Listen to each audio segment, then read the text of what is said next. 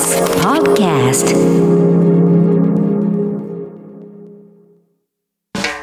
発信型ニュースプロジェクト。荻上チキ。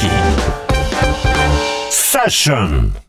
発信型ニュースプロジェクト荻上チキセッション。荻上チキと。南部ひろみが生放送でお送りしています。ここからは特集メインセッション。今日のテーマはこちらです。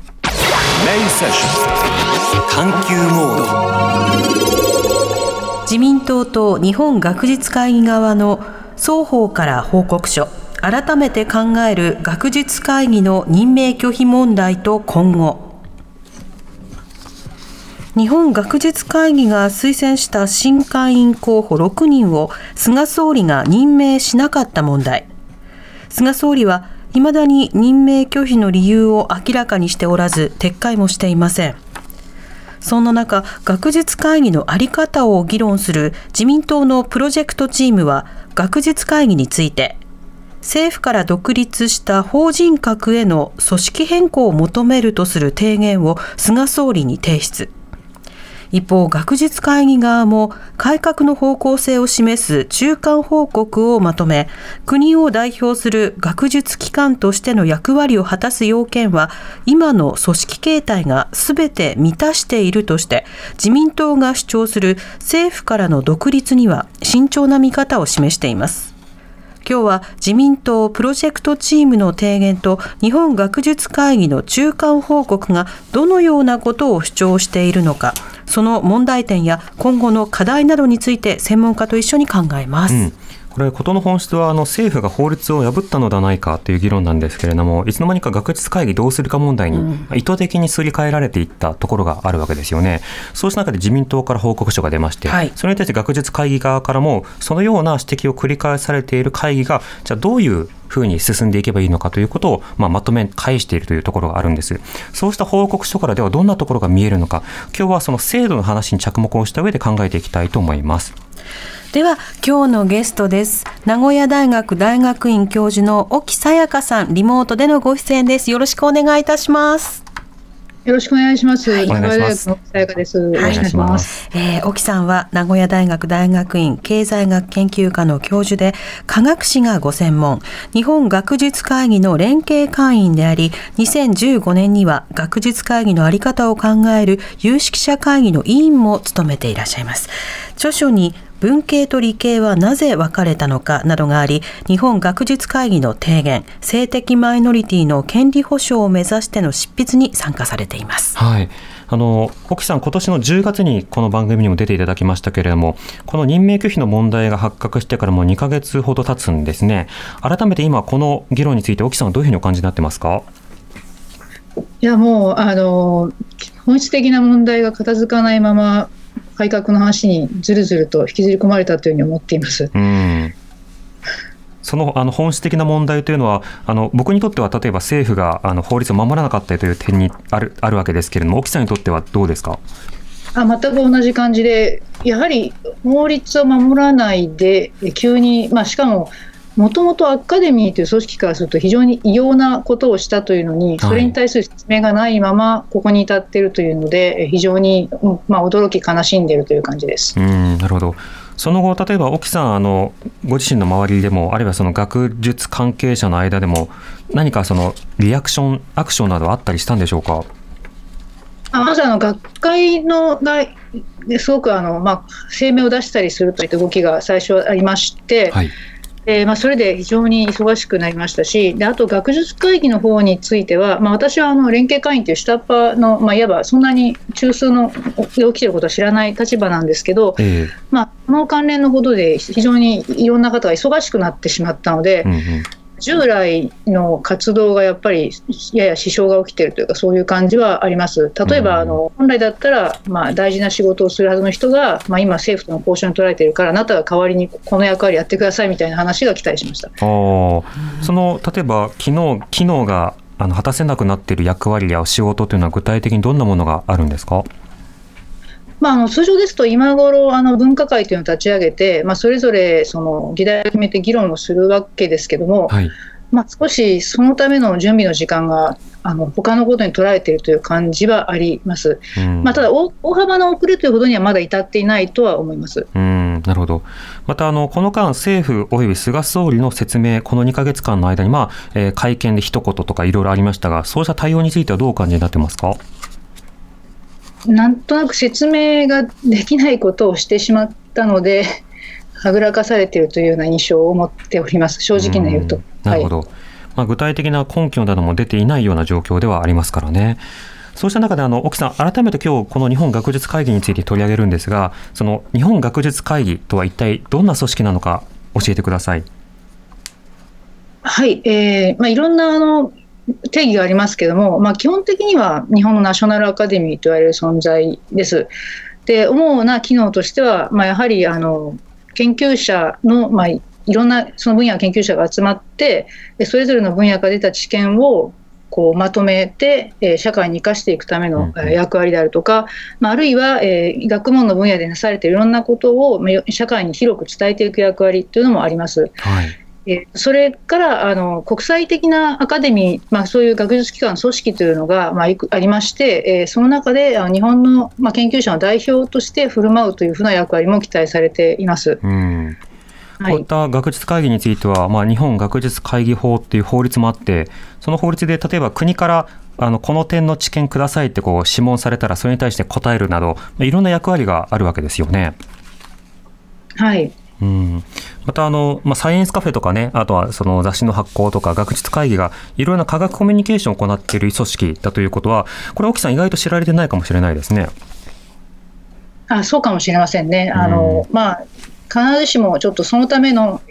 まあ、予算とか、まあ、そういった問題もあって、えー、十分にやりたいことが、まあ、やれていたかというと、まあ、少しできなかったと、まあ、あの反省すべき点もあるのかと思います、はい。まあ、その予算規模も含めて今回いろいろと論点になっていたわけですがではその日本日本学術会議、まあ、これそもそも法律で定められている組織でもあるんですけれども、はい、この在り方を改善しようじゃないか、まあ、改善っていうふうに言えるのかな、まあ、変えようじゃないかっていう動きが自民党のプロジェクトチームの提言という形でまとめられました、はい、この自民党の提言案沖さんご覧になっていかがですか？そうですねあの、ちょっといっぱいいくつかアカデミーの歴史を研究してきたものとして指摘しなきゃいけないことがありました。はいで自民党の提言というのは基本的に、まあ、政府から独立して、えーまあ、あとそうちょっといくつか話があって、えーまあ、例えばアメリカの全米科学アカデミーという組織のようになったらどうかというような提案があるんですね。はい、でそして、えー、その提案と合わせて、えー、第三者機関があの、まあ、例えば、えー、組織の適正なやり方について、まあ、例えば会員を選ぶとかそういったプロセスについて、えー、外部評価機関みたいなものを設けて、えーまあ、適宜、えー、なんていうかし、えー、審査するっていうんですかね、適宜その、まあ、評価するというような内容が入っていました。はい、であと専門分野別のその議論というのはあまりやらないというような方針が出てたんですが、うんうん、この内容というのをその合わせて読んでいくと、まあ、あの最初の結論を、まあ、印象を申し上げると、外国のアカデミーを目指すと言いながら、内実はあの戦前の体制に近づけていくという感じかなと思いました。はい、でなぜかというとですね、これいくつか背景がありまして、あの戦前の日本というのは、帝国学士院と、えー、学術研究会議という2つの組織があのありました。でそして、えー、主に学帝国学士院がまあ、いわゆる偉いその校内に名を遂げた人たちが所属する組織で学術研究会議は主にあの国際交流に関わっていました、研究交流ですね。で、えーまあ、実は役割としてはあの学術会議の役割は、まあえー、学術研究会議、まあ、学研とちょっと呼ばせてください、私がちょっと記憶力悪いんで、まあ、学研に近いというか、そういうところがあります。でただあの学研と学術会議の連続性というのはあまりあの強く言われません。なぜかというと、学研はあの戦時期にあの動員体制にすごく関わりまして、まあ、科学者をうまくその、まあ、戦時体制に組み込んでいくときの、まあ、調整機関になったんですね。はい、まあ、そういった過去があるということが、まあ、科学史では知られていますので、まあ、あとおそらく学術会議を立ち上げた人の意識としては、まあ、かなり違うというふうな意識を持っているかと思います。では何が言いたいかというと、自民党の案というのは、あのこのえーと、研究会、 research council っていうもの言葉が提案出てくるんですけれども、はい、はあの国家のための research National Research Council としての役割をきちんと果たしてほしいっていうふうな表現が入ってたと思います。えー、でこの National Research Council というのは、あの訳すと、まあ、研研究会議とほぼ似た意味です。うんうん、でその研究会議というのは、そもそもあの要は本当に、えーとまあ、内外との交流もしながら、あとかなり、なんていうか、あ政治的な、まあ、助言のようなことも扱える組織ということです。で、これはあのアメリカにも、アメリカの科学アカデミーにも、ナショナルリサーチカウンセルがあるんですけど、うん、えーまあ、もともと、えー、そういったものを作るというふうな提案と、あと、まあ、戦前にあった研究会議を作るっていう話とこう重ねて読めるようなところがちょっとあるんですね。はい、まあ、つまりはあの、まあ、話を戻しますと、えー、戦前にあった学術研究会議は、まあ、学研はあの国際的な調整と、あと政策的な、まあ、ものの、まあ、助言というか、なんかそういうその調整みたいなものができた組織でしたので、うん、まあ、それが欲しいというふうに言ってるようにも読めてしまうということです。もちろんあの意図してそう書かれているのかは分かりませんし、あの私は日本史の専門家じゃないんで、えーまあ、細かいところはもっと専門の人に聞きたいと思っていますが、えー、あにせよ、えー、本来の今のアメリカの科学アカデミーとは違うものを作る提案になっているなっていうのが、あのつまり外国のにしたいと言いながら、外国のアカデミーとは違う日本の戦前にあったものを要求するような内容に読めるというふうに、私は受け取っていますうんなるほど。それが意図しているのかいないのか分かりませんけれども、でも、ある意味、その意図していなくてもそう近づいてしまうというのは、要はその権力にまあ、都合のいい格好で学問をコントロールしようっていう発想になると、どうしても近寄ってしまうとも考えられますか？まあ、その役に立つものが欲しいっていう素直なあの意見の表明なんだと思います。はい、うんあの非常に、まあ、戦時動員っていうのはこう、まあ、ある意味効率的に研究者からそあの知知識をいろいろ、まあ、受け取るわけですよね。はい、でそういすぐにこう動いてくれる組織が欲しいっていう発想ですと、まあ、他のものは削って、えーまあ、リサーチカウンセルというふうな話になるんだと思います。うんでこれあの自民党とですね日本学術会議それぞれから、まあ、あのペーパーが出されているんですけれどもこの日本学術会議の方の在り方についてもこのペーパーを読みながらあの考えていきたいと思います。ではですねそれぞれ比べるために似たような論点整理がされているところをピックアップして紹介したいと思います。まずは組織形態。学術会議の組織形態をどうするのか。自民党と日本学術会議それぞれの報告の記載を読んでみたいと思います。まずは自民党案です。日本学術会議に求められる役割日本学術会議は科学の向上発達を図り行政、産業及び国民生活に科学を反映、浸透させることを目的としている。我が国や人類社会が直面する社会的な課題に対し、およそ90万人の科学者の総意のもとに、我が国の学術の総合力を発揮した俯瞰的、学際的な見解を示す知の源泉としての役割が期待されている。また、科学者の内外に対する代表機関として、各国アカデミーや国際学術団体と連携した世界の中のアカデミーとしての役割が今後特に期待されている。科学技術を社会的便益のため最適に活用する上で、科学と政策、政治をつなぐ仕組みづくりが重要であり、世界的課題となっている。政策形成に有効な科学的助言を提供する政策のための科学に寄与するため、日本学術会議には勧告、声明、提言を通じて実績ある科学者の俯瞰的知見の創出が求められる。はい、自民党案総合俯瞰的という言葉が多用されていることに加えて政策のための科学に寄与するために科学的助言を行うというようなことが書かれていました。では同じ、えー、ような論点、えー、この組織の形態をどうするのか組織形態について学術会議の出したペーパーの方です。日本学術会議の役割。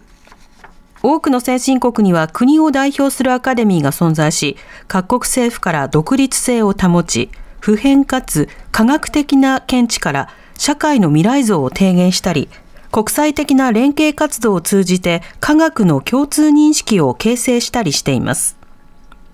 各国のアカデミーの設置形態は多様ですが、1、学術的に国を代表する機関としての地位。2、そのための公的資格の付与。3、国家財政支出による安定した財政基盤。4、活動面での政府からの独立。5、会員選考における自主性、独立性などは共通しています。現代社会は人口減少、少子高齢化、世代間、ジェンダー、マイノリティ格差、長寿命化に伴う生と死をめぐる倫理、社会経済的資源の地域的偏在と格差、あるいは持続可能性を脅かす気候変動やパンデミックなど、グローバルに共通しながらも、その地域に特有の歴史的、政治的、社会経済的な枠組みを踏まえて解決しなければならない複雑で複合化している多くの課題に直面しています。日本学術会議はそうした重要課題について学術分野横断的な審議により見識ある提案や見解を対外的に発信し公共政策と社会制度の在り方に関する社会の選択に寄与したいと希求しています。また、日本の科学者の代表機関として、科学的見地から必要と思われる多岐にわたる事項について、自ら課題設定して勧告や提言などの活動を進めてきました。はい、こちらが学術会議の方が出した、えー、提言書ということになります。この2つ読み比べで、沖さん、このポイントいかがでしょうか？はい。えっ、ー、と、そうですね。あの、自民党の方の、まあ、内容と、まあ、はい、えっ、ー、と、学術会議の方の、あの、まあ、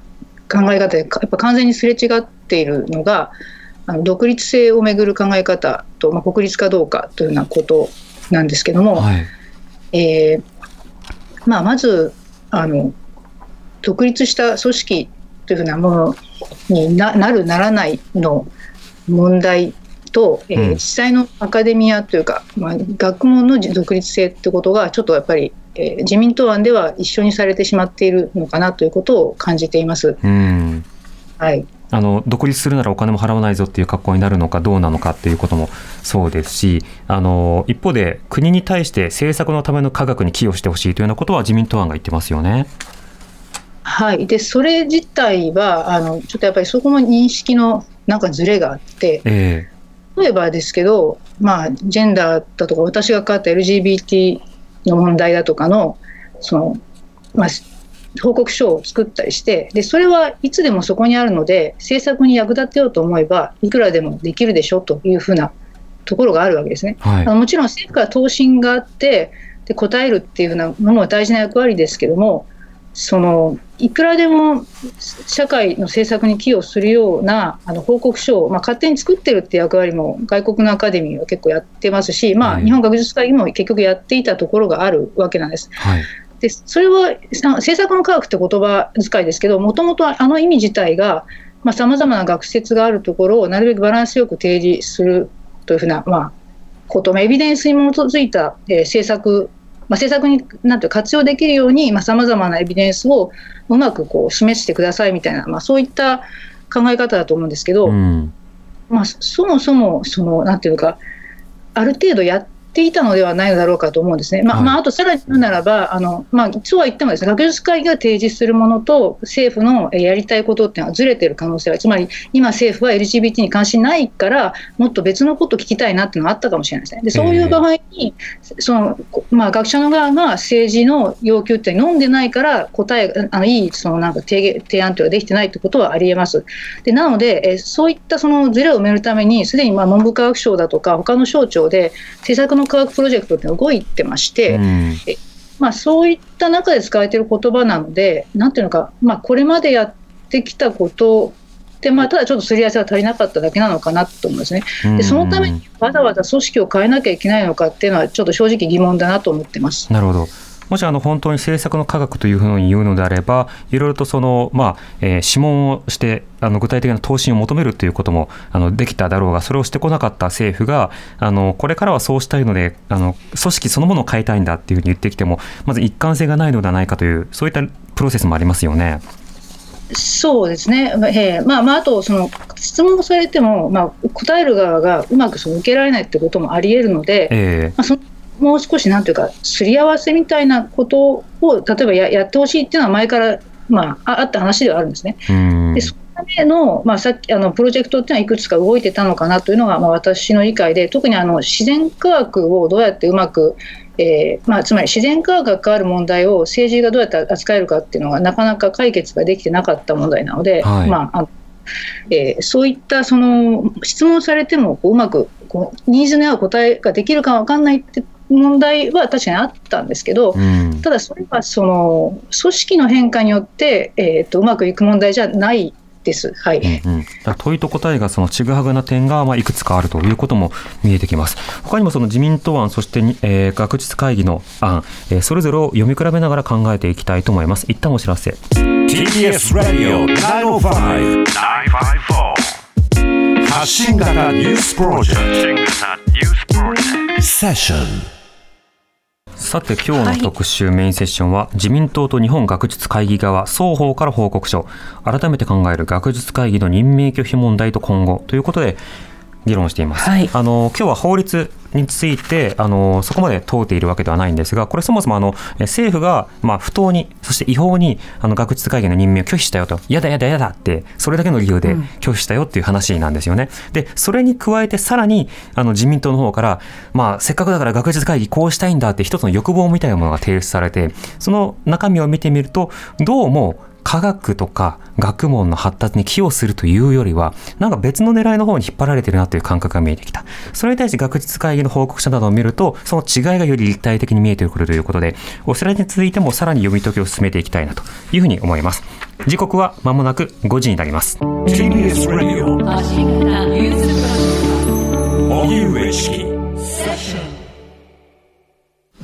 時刻は5時になりました。今日の特集メインセッションは自民党と日本学術会議側の双方から報告書。改めて考える学術会議の任命拒否問題と今後ということで、えー、ゲストはリモートで名古屋大学大学院教授の沖さやかさんご出演いただいています。よろしくお願いいたします。よろしくお願いします、はい、お願いします。さてあの自民党と学術会議それぞれの報告書読み比べているんですけれども先ほどあの少し触れたところの中で、え財政の在り方についての記述もありました、えー、学術会議の方からは、えー、政府からしっかり安定的な予算が出つつしかし具体的な中身について研究とか運営内容については国から自立をすると、うん、こういったような格好を提言している。一方で自民党案というのは、えー、政府からえー、ある種独立性を担保するために、まあ、独立性を担保するためによくなあの、まあ、一定の運営費の拠出は、えー、認めつつも、えー、会費や寄付などで自主的な財政基盤を強化すべきだというふうに言ってるんですね。沖さん、この違いなどいかがでしょうか？あ違いですか、すみません、ちょっともう一回お願いします。はい、えっと、自民党案は自主的な財政基盤を強化すべきと言ってるんですね。で、あの学術会議側はあの安定した財源はもらいつつ、あの自由な運用が必要だというふうに言ってるんですが、この差はいかがでしょう？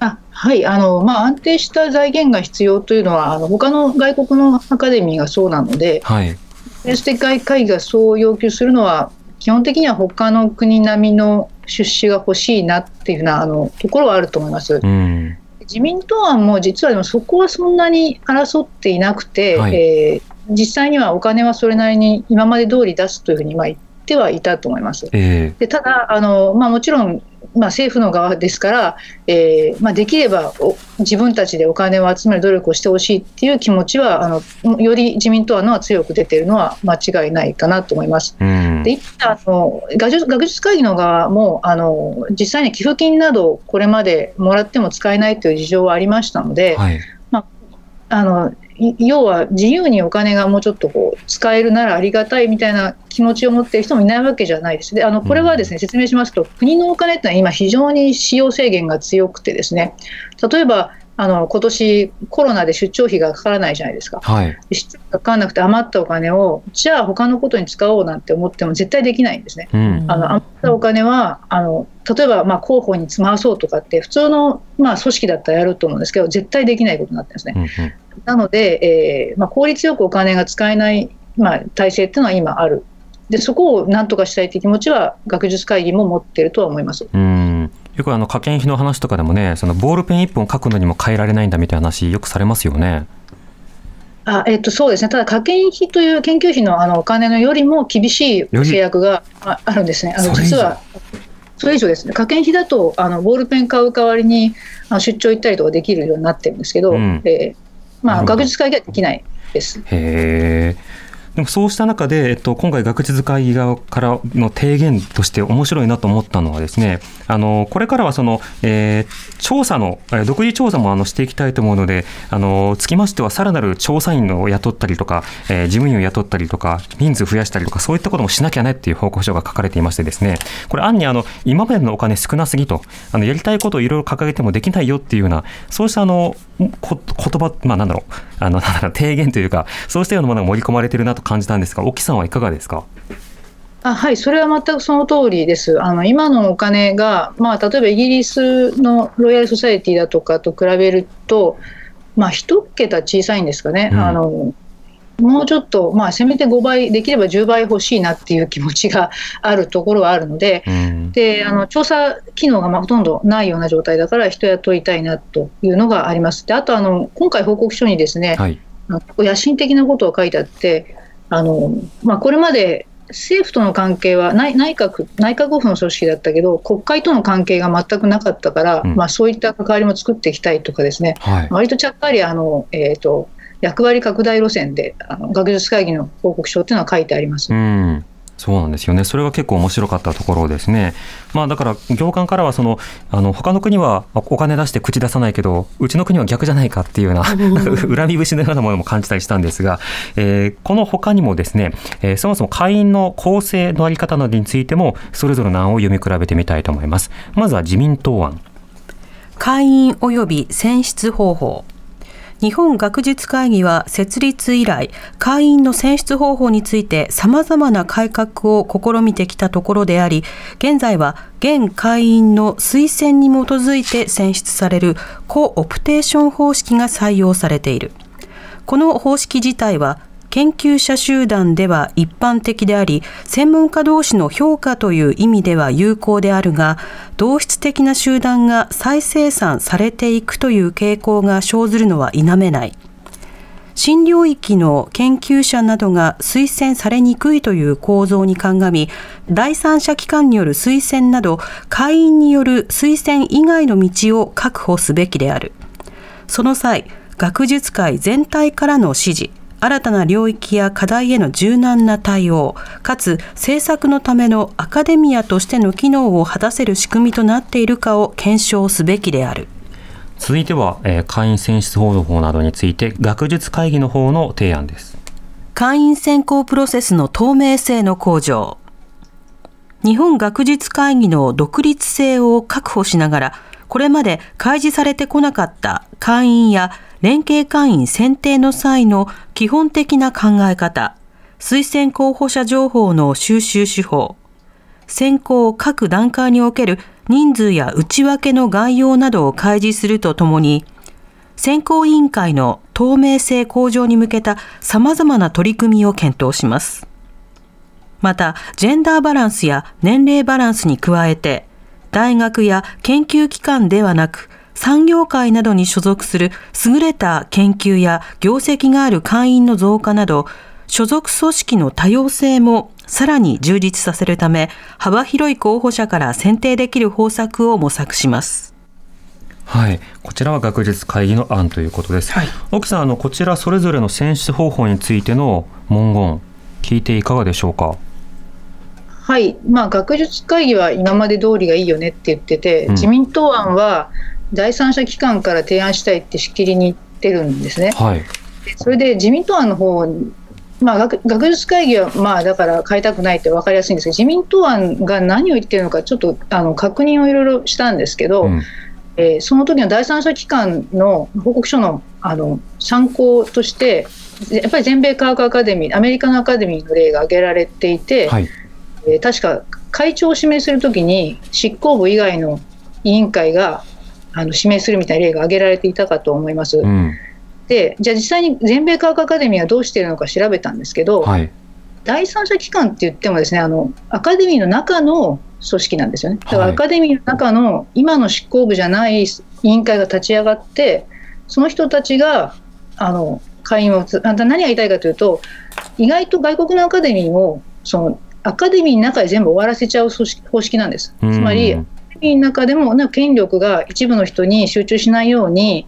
アカデミーの中で独立の委員会を立ち上げるってことをやってるだけです。はいはい、そこでアメリカで。しかし自民党案だと、なぜか大外外部とか第三者とかアカデミーの外から誰かが、えー、推薦する投資にすごくしたいんですね。うんなんかしたいなって気持ちだけは伝わってくるんですね。はいはいで問題はさっき言ったあの新しい分野の人がっていうあの、まあ、それなりにもっともらしく見える話なんですけど疑問なのはじゃあその新しい分野っていうのがそもそも分かっている第三者機関何なのかってことですね。うんその分かってるんだったらそれはもう新しくないんじゃないかつまり新しいって本当に新しいと周りの人誰も分かんないですからね。はい大学の指導教員がまあ反対するってことありえますけど、まあ、せいぜい分かってるとしたら同年代の同同じことやってる人たちであいつすごいっていうのはあ分かったみたいなそういうことですね。うんでそれそういう人たちがじゃあ第三者機関にいるのかっていうとあんまいないんじゃないかなって思うんですよね。え普通だったら普通に考えたらそうででだとするとむしろ第三者機関っていうのはか、まあ、例えば何でもいいですがアカデミア以外の組織ってなんで新しい分野分かってるのってことになりますよね。んだから専門家集団なわけですね、そもそも学術会議がね、アカデミアの人たちが。で、その専門家たちが見落としている新しい分野というものを、第三者が見つけて、この人がいいんじゃないって推薦できるって、本当に可能なのってなりますよね。はいですまあ、もちろん気持ち的にはこの方が世の中で大事だっていうのを持ってる人いると思うんですけど、はい。でもそれは学問なのかっていうのがまずよく分かんないですよね、あのうん学問としてやらなくてもいいものかもしれないですよね。ええそこ議論になると思うんですよ。うん。入室性があるとか、それだったら、でも、それはあの学術会議で話すべきことなのかとか、つまりど、ちょっとやっぱよく分かんないなっていうところですよね。うん。今あの奥さんのご指摘を受けてへえそうだったのかと思ったのがその今その外部の方式にしましょうっていうことを提言している自民党のペーパーには注釈で例えば全米アカデミーではそうしてますよみたいなことが書かれてるんですね。でもこれ引用のし仕方でそもそもそんなこと言ってないよっていうことを引用してしまってるっていうことがまず1点と 今気づいたんですけどその出典って言ってはい。どこから引用したのかっていうことを明記しなきゃいけないんですけど、はいはい出典各アカデミーのサイトって書いてあってそんな引用あるかって思ったんですが ちょっとこれはなかなかに厳しいなと思ってしまいました。はいでもあのこういったその議論で第三者性を交えたいというのはある意味例えばこれまでの NHK 人事とかもそうですけども好みの人たちを推薦人に紛れ込ませたいっていうふうに読めてしまうんじゃないかと思ったんですが沖さんいかがでしょうか？はいまあ、そういうふうにあのやっぱり通りやすいですよね。うあのんだったとしたら、まあ、例えば最近あの、国立大学の学長の人事っていうのが、まあ、よくも悪くも外部い外部審査機関みたいなものを立ててってことになってるんですけど、ちょっとどうもなんか似たような筋の人が、その審査員に紛れ込んでないかとか疑惑があるんですよね、うん。つまり外部からで中立でっていうことで推薦されてるけど、そのされてる人たちがなんか同じところに所属しているのではないかとかですね、そういう疑問があの常に疑念がですね常に生じかねないあの問題なんです。でそれに対してアカデミーだけってやっちゃうと、まあ一応そこの疑いに気を使わなくて済むんですよね。はい要はアカデミーの中でやってますと。でまあ、とりあえず事情、事情なんていうか、まあ、要はその組織のまあ事情能力に任せましょう、できることは何でもやりますと、アカデミーの中でなるべくその情報を共有して、であの一部の執行役員があの不当に権力を持たないようにするっていうその、まあ、監視を組織内でやるわけですから、うん。ある程度分かりやすいんですね。ええ。それに対して第三者機関と言われると、あの人はなな総理の例えば、えー、と持っている学校の関係者じゃないかとかですね、そういう話がいろいろ出てきて、面倒くさいっていうのはあります。うん中立性中立性というか透明性を確保するにはむしろその第三者なる謎のものがない方がいいのではないかという視点が一つあるわけですね。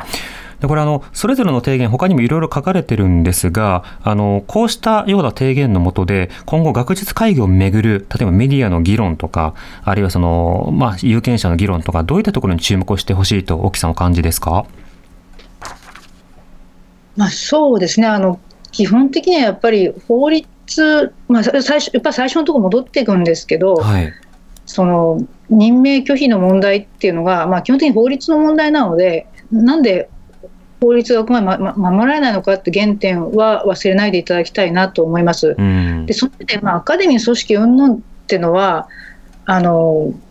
ちょっとやっぱりあんまり大事な議論ではない。要はやってもいいけどもそれは今のまあコロナで大変な時期にですねはいあのコースを割いて報道するに値するのかという気はちょっとしなくはないです。まあ、逆に言えばうんなぜこの時期に改革を提案するのかっていうのが私のもともとの疑問でええあのその学術会議もそうですけど政府もあの、まあ、今コロナ対策にどうすればいいかってことにあのいろいろ頭脳を結集させた方がいいと思うんですよね。はい、例えば学術会議だってあの